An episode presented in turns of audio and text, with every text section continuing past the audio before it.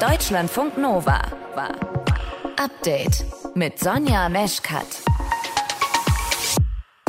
Wandertour durchs Allgäu unterbrochen, anstattdessen Pressekonferenz in Berlin. Olaf Scholz, der Kanzler, hatte was zu sagen heute, und zwar zur Energieknappheit, zu den Gaspreisen und zur Inflation. You'll never walk alone. Dass wir gemeinsam die schwierigen Zeiten bewältigen, dass wir zusammenhalten, das ist entscheidend. Niemand wird mit seinen Herausforderungen und Problemen alleine gelassen.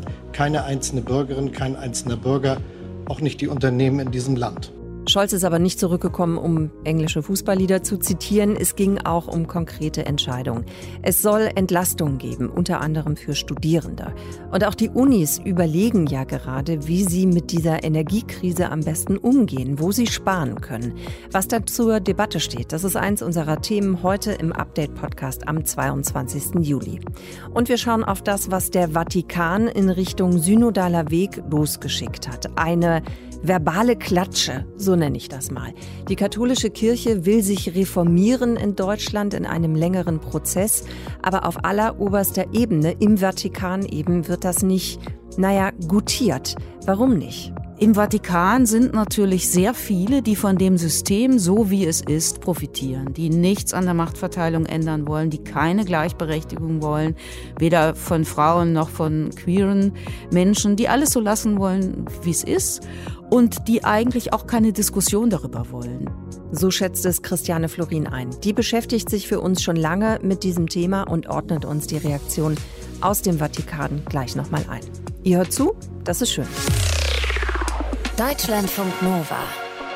Wie gehen wir eigentlich damit um, wenn wir im Winter zu wenig Gas haben? Wo soll dann gespart werden? Welche Gebäude werden dann nicht mehr geheizt? Das ist ja seit Wochen die Frage und gerade machen sich auch Universitäten und Fachhochschulen Gedanken. Jetzt schlägt der Bildungsminister von Niedersachsen vor, die Weihnachtspause an den Hochschulen einfach zu verlängern, um die kältere Jahreszeit ne, damit zu überbrücken und die Heizleistung zu reduzieren. Verena von Keitz aus unserem Deutschlandfunk Nova Team. Heißt das, die Studierenden müssen sich wieder darauf einstellen auf ein Online-Semester? Nein, das heißt es wohl nicht. Das hat auch der niedersächsische Bildungsminister Björn Thümler von der CDU betont im Gespräch mit der Hannoverschen Allgemeinen Zeitung. Es solle kein Studieren auf Distanz werden, auch weil man in den vergangenen vier Semestern eben gelernt hat, dass fehlender Präsenzbetrieb eine hohe Belastung für die Studierenden ist, insbesondere für die neuen Semester, so hat er das formuliert. Es soll aber den Hochschulen größtmögliche Freiheit gelassen werden, wie sie eine solche Winterpause umsetzen. Wenn es dann aber auch für die Studis wieder heißt, Vorlesung per Zoom bedeutet das ja auch, dass die dann zu Hause heizen müssen. Dabei sind für die meisten die Energiekosten ja schon jetzt fast nicht zu bezahlen. Ne? Ja, das ist ein guter Punkt. Das hat auch der Präsident der Uni Gießen, Joybrato Mukherjee, im Interview mit der Taz gesagt. Man würde dann, Zitat, die galoppierenden Energiekosten outsourcen hin zu den Studierenden, zu den finanziell Schwächsten an der Hochschule. Und er sehe schon die Schlagzeilen vor sich. Uni spart Geld auf Kosten der Studis. Hm. Das kann es natürlich nicht sein. Auch das Deutsche Studentenwerk und die Hochschulrektorenkonferenz, die mahnen in einer gemeinsamen Presseerklärung an, dass die 2,9 Millionen Studierenden in Deutschland, so viele gibt es nämlich, und die Einrichtungen der Hochschulen finanziell besonders unterstützt werden müssen, um einfach klarzukommen mit diesen explodierenden Energiekosten. Vor allem so sagen sie, sei aber ein Rückfall in vollständige Distanzlehre aus didaktischen und psychosozialen Gründen unbedingt zu vermeiden. Also da sind sich offenbar alle einig, Lernen vor Ort an der Uni, das soll Priorität haben. Aber wie können die Unis und die Fachhochschulen das hinkriegen? Sparen und trotzdem eben genau das dann eben machen, also die Lehre vor Ort stattfinden lassen? Also Joy Brato Mukherjee, der Präsident der Uni Gießen, der spricht in dem Zusammenhang von einer energiearmen Präsenzlehre als Hauptsäule, also das so weit wie möglich vor Ort an der Uni unterrichtet und gleichzeitig aber der Energieverbrauch so gut es geht minimiert wird. Und zwar nicht dadurch, dass die Studis dann jetzt in kalten Hörsälen sitzen, sondern indem Unis zum Beispiel genau prüfen, welche Gebäude sich möglicherweise schließen lassen, weil man sie nicht braucht und die dann auch nicht geheizt werden müssen und welche dagegen aber unbedingt weiterversorgt werden müssen. Also wo sich alles alles Energie sparen lässt. Und da ist in vielen Bereichen doch wohl ganz schön Luft noch nach oben. Wo denn zum Beispiel? Die Hochschulen in Thüringen, die arbeiten zum Beispiel gerade an Notfallplänen, wie man mit einem Gasmangel umgehen muss im Winter. Das hat der dortige Wissenschaftsstaatssekretär mitgeteilt. Und in dem Zusammenhang würden auch technische Anlagen überprüft und verändert, dass zum Beispiel die Beleuchtung auf LED umgerüstet wird, Thermostate genutzt oder Dämmerungsschalter eingebaut werden. Und da frage ich mich persönlich schon, äh, warum kommen die jetzt erst auf die Idee, sowas zu machen? Da gibt es ja schon ein bisschen länger solche Ideen. Mhm. Wobei es durchaus auch positive Beispiele gibt, muss man sagen, wie die Freie Universität Berlin die hat mit entsprechenden Anpassungen ihren Energieverbrauch in den letzten Jahren nach eigenen Angaben um fast ein Drittel senken können.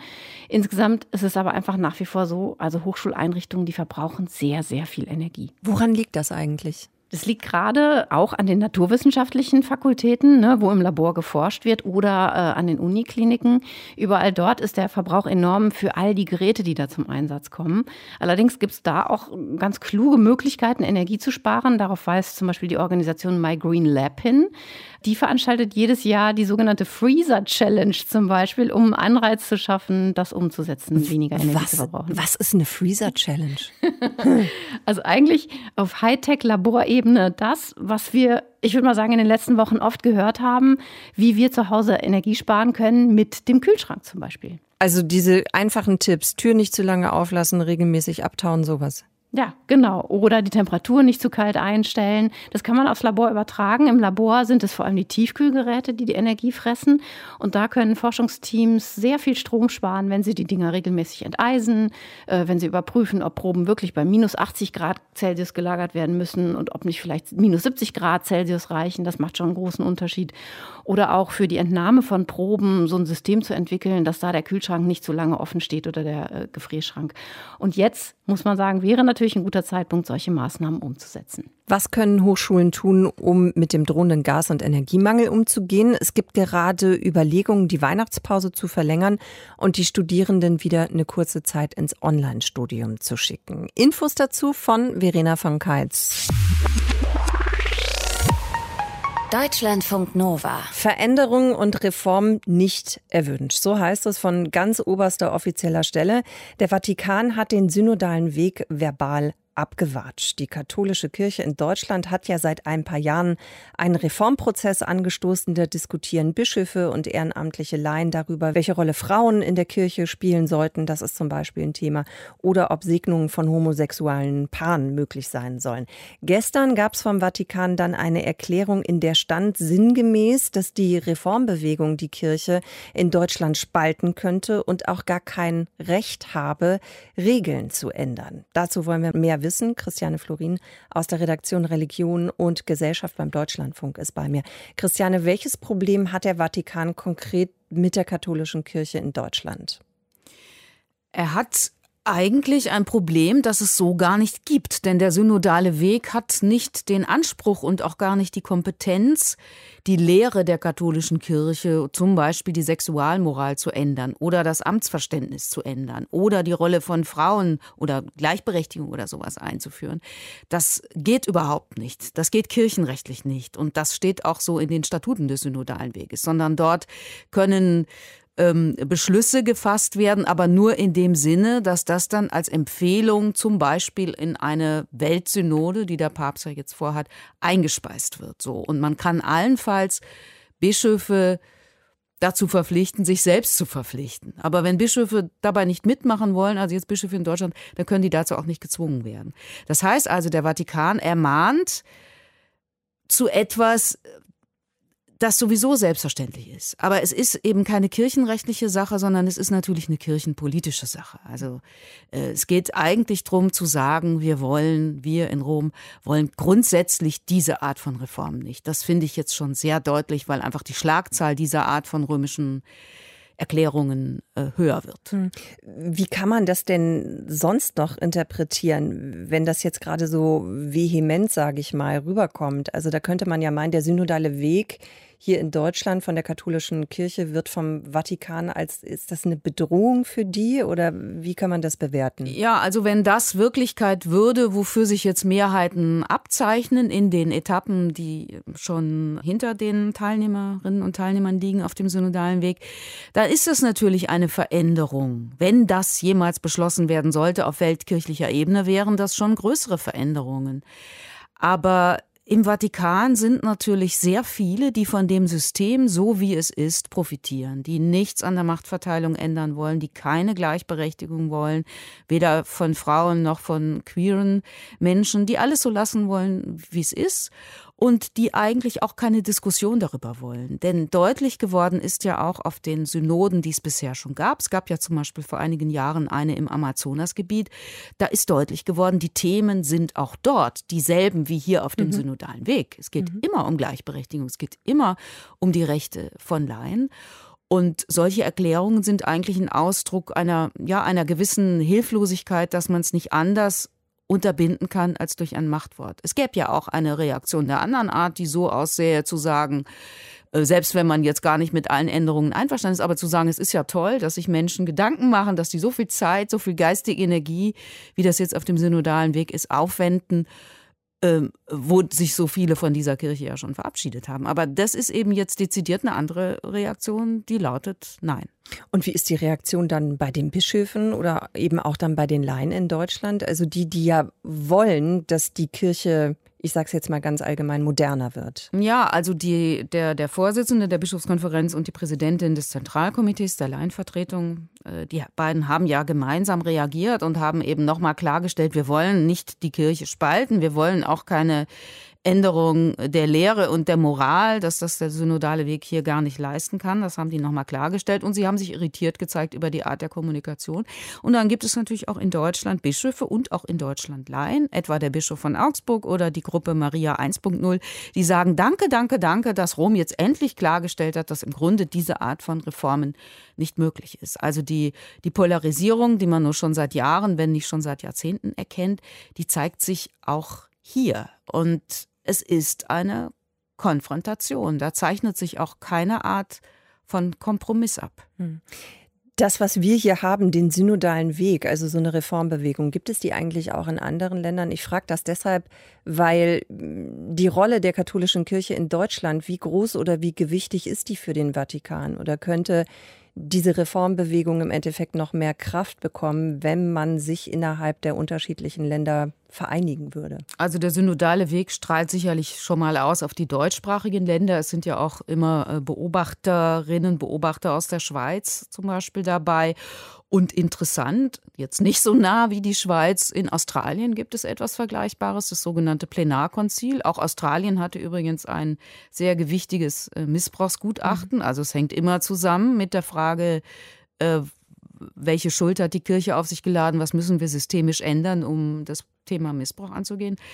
Und dann habe ich eben schon erwähnt, diese Amazonas-Synode. Also es ist keineswegs so, als wären das rein deutsche Themen. Ich würde mal sagen, es sind Themen in demokratischen, modernen, pluralen Gesellschaften. In Gesellschaften, die autoritärer sind, hat sicherlich die katholische Kirche noch ein anderes Standing, weil man dort eben generell so die katholische Kirche als Ordnungsmacht schätzt. Aber was sich hier abzeichnet, sind einfach die Reibungen zwischen der katholischen Kirche als autoritärem System und der Demokratie und eben der katholischen Kirche und pluralen äh, Gesellschaften, liberalen Gesellschaften. Der Vatikan weist die Reformbewegung der katholischen Kirche in Deutschland ab. Hintergründe dazu von Christiane Florin. Deutschlandfunk Nova. Ja, besser ist es, wenn ihr keine Berührungsängste habt, wenn ihr am Wochenende in eine Regionalbahn steigt.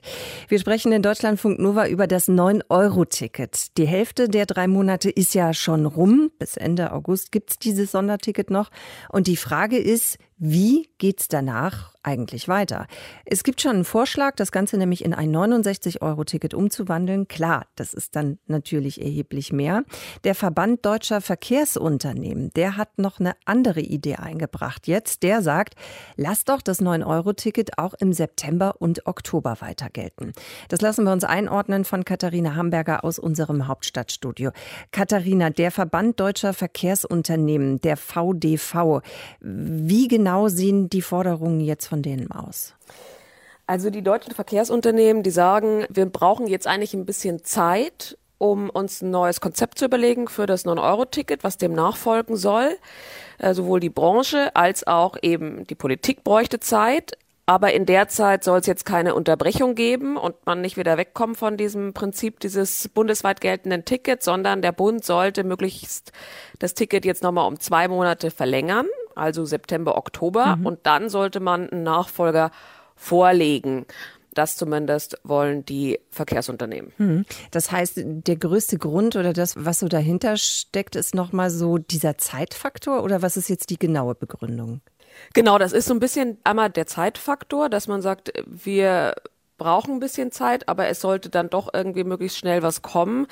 Das spielt natürlich auf den Verkehrsminister an, der gesagt hat, ich möchte mir nochmal ganz genau angucken, wie das 9-Euro-Ticket so angekommen ist. Das wird evaluiert und da liegen uns dann die Zahlen Anfang November vor und dann beraten Bund und Länder und dann schauen wir mal weiter. Und das dauert dann alles. Und dann könnte es natürlich sein, dass wir erst Ende des Jahres oder Anfang kommenden Jahres eine Nachfolgelösung haben für dieses 9-Euro-Ticket. Und der Verband der Verkehrsbetriebe sagt eben, wir wollen dass das schneller geht und dass wir jetzt auch keine Lücke entstehen lassen. Also dass auch die Menschen, die sich jetzt das 9-Euro-Ticket gekauft haben, nicht wieder davon abkommen, ja. Also dass man sagt, auch war mal ganz schön für drei Monate, oh, jetzt gibt's das nicht mehr, hm, dann lasse ich es jetzt mal wieder und mit dem Bahn fahren und so und dann ist es plötzlich nicht mehr attraktiv. Also dass man auch die Leute so ein bisschen hält an dieser Möglichkeit des 9-Euro-Tickets. Mhm. Das heißt aber, so wie du es gerade erklärt hast, also Volker Wissing will sich ja ganz offenbar eben, sind wir wieder beim Faktor Zeit, noch ein bisschen Zeit nehmen, um eben darüber zu beratschlagen oder zu entscheiden, wie es jetzt weitergehen soll. Das heißt, ist dann eigentlich auch nicht so richtig im Sinne des VDV. Nee, das ist nicht im Sinne des VDV. Das hat aber bei Volker Wissing eben damit zu tun, dass die sich natürlich in der Politik schon erstmal anschauen wollen, für was geben wir eigentlich unser Geld aus? Also wie sehr hat sich das tatsächlich gelohnt? Wir wissen, 21 Millionen Menschen haben allein im Juni dieses Ticket gekauft. Dazu kommen dann nochmal die 10 Millionen Leute, die eh schon ein Abo haben für Monat- oder Jahreskarten und die das Ticket sowieso kriegen. Das wird im Juli nicht anders sein, auch im August nicht anders sein. Also das wird viel genutzt, das ist ein Erfolg, aber eben man will das nochmal evaluieren, sich die Zahlen ganz genau anschauen, steigen die Leute vielleicht auch wirklich vom Auto auf die Bahn und dann eben sagen, was ist eine Möglichkeit, was eine sinnvolle Möglichkeit, was dem nachfolgen kann. Ein weiterer Grund ist aber auch, dass Bund und Länder sich da insgesamt nicht ganz so einig sind. Also es ist so ein bisschen dieses Hin- und Herschieben, wer eigentlich dafür verantwortlich ist. Das beginnt jetzt gerade wieder. Das ist eigentlich so dieses übliche Spielchen. Der Verkehrsminister sagt, na ja, eigentlich sind öffentlicher Nahverkehr, ist da eigentlich eine Ländersache. Die müssen sich um die Tarife kümmern, die müssen sich um die Struktur kümmern. Also sollen die sich mal was überlegen. Und dann können wir mal drüber reden, ob vielleicht der Bund möglicherweise Geld dazu gibt, ist da aber sehr zurückhaltend. Ja, der Bund will gleich nicht von vornherein sagen, wir geben euch da die Milliarden. Beim 9-Euro-Ticket waren das 2,5 Milliarden Euro jetzt für die drei Monate. Also das muss auch im Moment noch geklärt werden, wer dafür verantwortlich ist und wer das Ganze finanziert und wie es am Ende aussehen soll. Und das ist natürlich etwas, was ein bisschen dauert. Mhm. Dauert ein bisschen und äh, anschließend daran noch die Frage, könnte das denn auch so ein Punkt sein, was es vielleicht am Ende sogar scheitern lässt? Also, dass man sich da irgendwie nicht einig wird? Ich meine, jetzt hat man es ja auch irgendwie geschafft, ne? Ich kann mir das schon vorstellen, dass man sich da in irgendeiner Form einig wird. Ich glaube nicht, dass es wieder so ein 9-Euro-Ticket wird, wie wir das jetzt schon haben, weil das eben wahnsinnig viel Geld kostet und die Finanzierung im Moment beim öffentlichen Nahverkehr so aussieht, dass ja die Hälfte des Geldes zwar über die Kommune, über die öffentliche Hand kommt, auch über eben diese Regionalisierungsmittel, die andere Hälfte wiederum, die bezahlt man eben über den Ticketverkauf. Also irgendwo muss das Geld ja herkommen für die Schiene, für das Personal und muss man sich überlegen, wie kann das trotzdem noch bezahlbar sein. Katharina, danke fürs Erklären und fürs Einordnen. Morgen Vormittag spreche ich hier in Deutschlandfunk Nova noch mit einer Verkehrswissenschaftlerin über genau dieses 9-Euro-Ticket. Da ziehen wir ein erstes Fazit. Deutschlandfunk Nova. Wir gucken auf die Hüfte, nicht auf meine, sondern auf die von anderen Menschen. So wie sich diese Hüften bewegen, das müssen die eigentlich aus Gummi sein oder aus Kaugummi? Auf jeden Fall aus etwas, was sich sehr, sehr lange sehr gut nach links und rechts drehen kann. Und das auch noch richtig, richtig schnell, über viele Kilometer. Gehen, das ist eine olympische Disziplin und bei der Leichtathletik-WM in Eugene in den USA konnte man jetzt wieder viele GeherInnen sehen. So richtig populär ist diese Art der Leichtathletik allerdings nicht oder diese Disziplin der Leichtathletik. Warum eigentlich? Liegt das daran, weil das dann doch etwas eigenartig aussieht, wenn die Athletinnen und Athleten da so krass von links nach rechts wackeln mit der Hüfte oder daran, weil es so viele Regeln gibt? Nova-Reporter Martin Krinner hat nachgefragt bei einem, der es wissen muss. Ja, es ist sicherlich ein extrem hartes Event. Wer Bilder von Jonathan Hilbert googelt, der bekommt fast überall die gleiche Szene zu sehen. Jonathan jubelt in die Kamera mit deutschem Trikot und deutscher Flagge um die Schultern. Einmal lacht er und reckt die Faust in die Luft, dann weint er vor Begeisterung und dann bricht ein wilder Jubelschrei aus ihm heraus. Das war letztes Jahr im Sommer und was Jonathan da zu feiern hatte, das war nicht weniger als eine Silbermedaille bei den Olympischen Spielen in Tokio für 50 Kilometer gehen. Und der Spiegel hat diese Veranstaltung als das härteste Olympia-Event bezeichnet. Ja, es ist sicherlich ein extrem hartes Event. Wir reden hier von knapp vier Stunden, die wir auf den 50 äh, Kilometern unterwegs waren. Und äh, deswegen vielleicht nicht das härteste, aber es ist auf jeden Fall mit einigen anderen Sportarten und Langzeitausdauerdisziplinen zusammen eines der härtesten äh, Rennen oder eines der härtesten Disziplinen der Olympischen Spiele, definitiv. Trotzdem hat das Gehen ein Imageproblem und das wissen die Geherinnen und Geher auch selber. Auf der Website des Fördervereins Geher-Team Deutschland e.V. wird der Sport ausführlich vorgestellt und dort heißt es, Zitat, die Geher werden oft wegen ihres Po-Wackelns belächelt. Ja, sicherlich ist es einfach ein Bewegungsablauf, den wir nicht alltäglich sehen. Und natürlich merke ich jeden Tag wieder, wenn wir irgendwo trainieren, dass die Leute komisch schauen, weil es einfach eine ungewohnte Bewegung ist. Sie kennen sich damit nicht aus, sie kennen diese Sportart vielleicht im schlimmsten Fall nicht und, und wissen gar nicht, okay, was machen die oder warum, warum läuft der denn nicht einfach? Und ich sage immer, wenn man dann diese schnellen Kilometer macht und man überholt dann auf einmal Jogger, dann sorgt das schon für Aufmerksamkeit und dann, dann sehen die Leute das Gehen auch von einer anderen Perspektive. Denn Spitzengeher wie Jonathan machen so um die 13 bis 15 kmh, wenn sie beim Training um den See wetzen. Das ist dann in etwa die gleiche Geschwindigkeit, die man drauf hat, wenn man mit dem Hollandrad gemütlich unterwegs ist. Hohe Geschwindigkeiten sind jetzt aber nicht die einzige Schwierigkeit, denn wenn sie im Wettkampf sind, dann müssen Geherinnen und Geher auch darauf achten, dass sie sich an alle Regeln halten, meint Jens Grünberg, einer der drei internationalen Gehrichter aus Deutschland. Beim sportlichen Gehen ist es so, dass es über das gestreckte Bein gehen muss und äh, nur dann äh, ein Gehen sportlich regelgerecht ist. Das ist Regel Nummer eins und das ist das, was die Bewegung so ein bisschen unnatürlich aussehen lässt. Denn anders als beim Wandern, beim Joggen oder beim einfachen Spazierengehen muss die Geherin oder der Geher das vordere Bein immer komplett durchgestreckt halten, bevor der Fuß wieder den Boden berührt. Und die zweite Regel ist, man soll immer ein Bein auf dem Boden haben, aber ähm, wenn die ein klein bisschen fliegen, so 20, 30 Millisekunden, dann kann man das mit menschlichem Auge auch als Gehrichter gar nicht sehen und das ist entsprechend dann erlaubt. Und diese Regeln sorgen jetzt dafür, dass das Gehen nicht gerade zu den beliebtesten Sportarten zählt. Obwohl es eigentlich recht alltagstauglich ist. Man braucht dafür ja auch nicht mehr als zum Joggen.